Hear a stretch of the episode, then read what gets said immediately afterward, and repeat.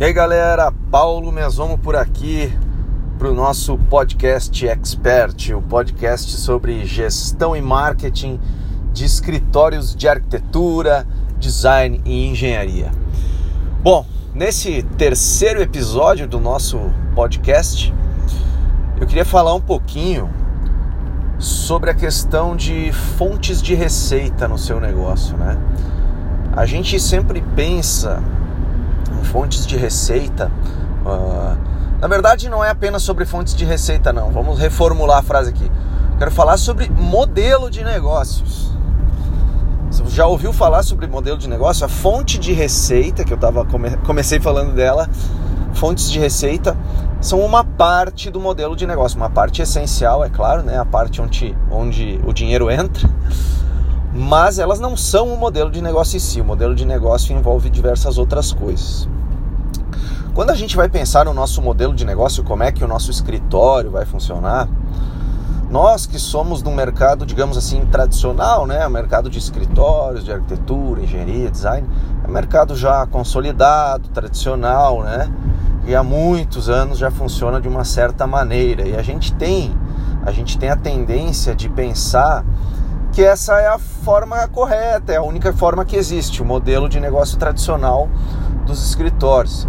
A gente vai lá, abre o nosso escritório, é, oferece projetos ou oferece serviços de obra, consultoria, assessoria e cobra é, por serviço, né? Cobra pontualmente, ah, eu fiz isso, vou cobrar isso, né? A forma tradicional vende produtos e serviços pontuais.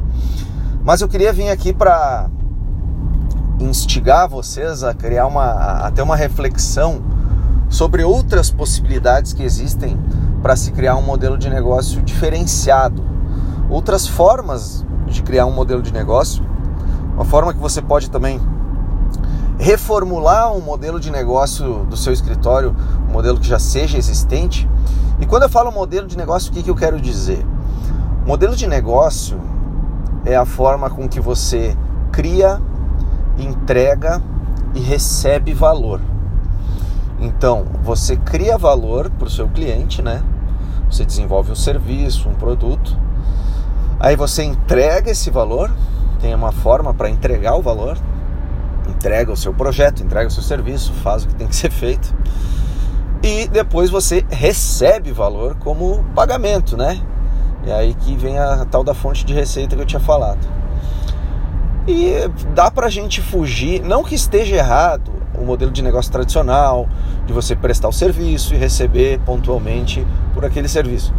Mas você pode pensar em outras formas de criar valor diferenciadas, é, que não, não sigam esse modelo tradicional e pode pensar em outras formas também de entregar e outras formas de receber esse valor. Por exemplo, você pode criar um modelo de receita, é, uma fontes de receitas, é, por exemplo, por uma assinatura, uma receita recorrente no seu negócio.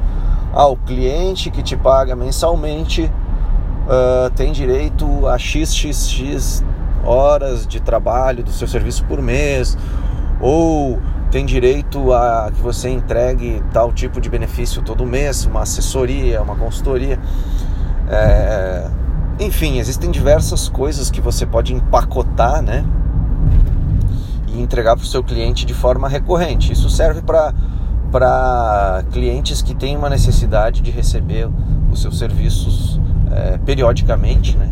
Você também pode pensar é, em formas diferentes de criar valor para o seu cliente, não apenas uh, não apenas o bom e velho projeto, a boa e velha obra, mas quem sabe você empacotar, você produtizar o seu serviço, uh, oferecer diversos pacotes, por exemplo, o pacote premium, o pacote básico. O pacote premium ele agrega mais valor, você pode cobrar mais caro. E aí existe o pacote básico, standard, para você oferecer um serviço mais simplificado, mais em conta, né, mais acessível. É, às vezes o pessoal cria o pacote premium com todas as, todos os benefícios agregados e vantagens, é, apenas como ancoragem para vender o pacote standard de uma maneira mais facilitada, para incentivar a venda do pacote standard. Eu me lembro há um bom tempo atrás aí é, que eu estava vendo da Volks, a Volkswagen, ela estava lançando na época, isso faz muito tempo, mas ela estava lançando na época o, o Polo GTI, o Polo GTI. E era, olha só como faz tempo, né? Era um preço absurdo. O Polo GTI estava um preço assim que ninguém queria comprar. Ninguém queria comprar porque era um preço estava é, muito caro, né? Cara pensava, pô, um Polo, né? Uma, não é um carrão assim por esse preço aí dá para comprar uns, um carro muito melhor. Mas eles ancoraram, fizeram uma versão esportiva do Polo, a versão GTI e nessa época eles começaram a vender muito mais da versão standard, da versão padrão do Polo, né? Versão lá 1.8, normal, 1.6. Então o que, que eles fizeram? Eles criaram. Esse, muita gente olha de fora e pode pensar, nossa, que, que, que coisa mais errada que eles fizeram, né? Se passaram aí, né? Estão fazendo, estão fazendo porcaria. Mas na verdade isso foram, foi uma grande jogada de marketing da Volkswagen e eles venderam muito mais Polo o Polo Standard naquela época por causa dessa ancoragem lá no Polo GTI porque eles criaram desejo no público, que no público, o público deles nessa época, como é um carro hatch esportivo e tal, gerou muito interesse do público jovem masculino, né? É, que já gostava na época do Golf GTI e tal. E eles, esse público que, que ficou com o desejo de comprar o Polo GTI não tinha condições financeiras para isso, acabava comprando o polo comum, o padrão mais barato, e aí fazia ali seus sua, sua personalização e tal. Se não me engano, tinha até uma versão um pouquinho mais esportiva, se não me engano, era, era Sportline, alguma coisa assim. É, não me lembro, posso estar falando o nome errado aí, não, não, não se importem com isso, mas é só para falar que você pode fazer isso para o seu negócio também, né? Criar pacotes, criar forma uh, alguma coisa de recorrência, né? Uma assinatura do seu serviço para você ter uma receita recorrente. Uh, você pode pensar em novas formas de entregar o seu serviço. Você pode pensar em, em modelos de, de, de negócio diferenciados, pessoal. Modelos de receita, modelos de negócio. Você pode entender nichos bem específicos e atender eles de uma forma que ninguém atende, né? Um mercado nichado para começar a atender esse pessoal de uma forma como se fala concierge, né? Começar pequeno, atendendo um pequeno uma pequena quantidade de pessoas desse nicho bem específico e aprendendo com isso, pegando o feedback dessa galera e entendendo quais as reais dores e necessidades desse público bem específico Lembrando que para entender esse nicho que, que seja interessante para você, você tem que observar nessa sua análise se ele está de acordo com as suas habilidades pessoais, da sua equipe, caso tenha equipe, se você consegue prestar um serviço para eles com suas habilidades e conhecimentos. Lembrando que conhecimento você pode adquirir, né? Você pode notar que você precisa de algumas habilidades e conhecimentos e você pode correr atrás, estudar, contratar pessoas que tenham esse conhecimento. Depois você tem que entender se tem mercado, né? Se existe demanda. Então, é, são questões de, de, de, analisar a sua capacidade, a sua paixão e a, a, demanda de mercado, se realmente existe essa demanda de mercado. E aí você ataca esse nicho com tudo, com força, de uma maneira é, bem especializada, específica, concierge, como eu falei, entende as reais necessidades e depois começa a crescer e formar um modelo de negócio ao redor disso. Tá? Eu vou fazer aqui uma série de podcasts sobre as diversas etapas para você criar uma, um, um, modelo de negócio interessante. Então esse podcast de hoje foi mais introdutório, dando um, uma geralzona, né? Mas eu vou fazer outros podcasts entrando sobre os diversos itens no modelo de negócio. Quando você vai criar um modelo de negócio, você tem que pensar na sua proposta de valor, né? Na, na, diferenciação da sua solução e qual o problema que ela resolve. Você tem que pensar em qual, qual vai ser o tipo de relacionamento com os seus clientes, quais os canais de comunicação e vendas com o seu cliente.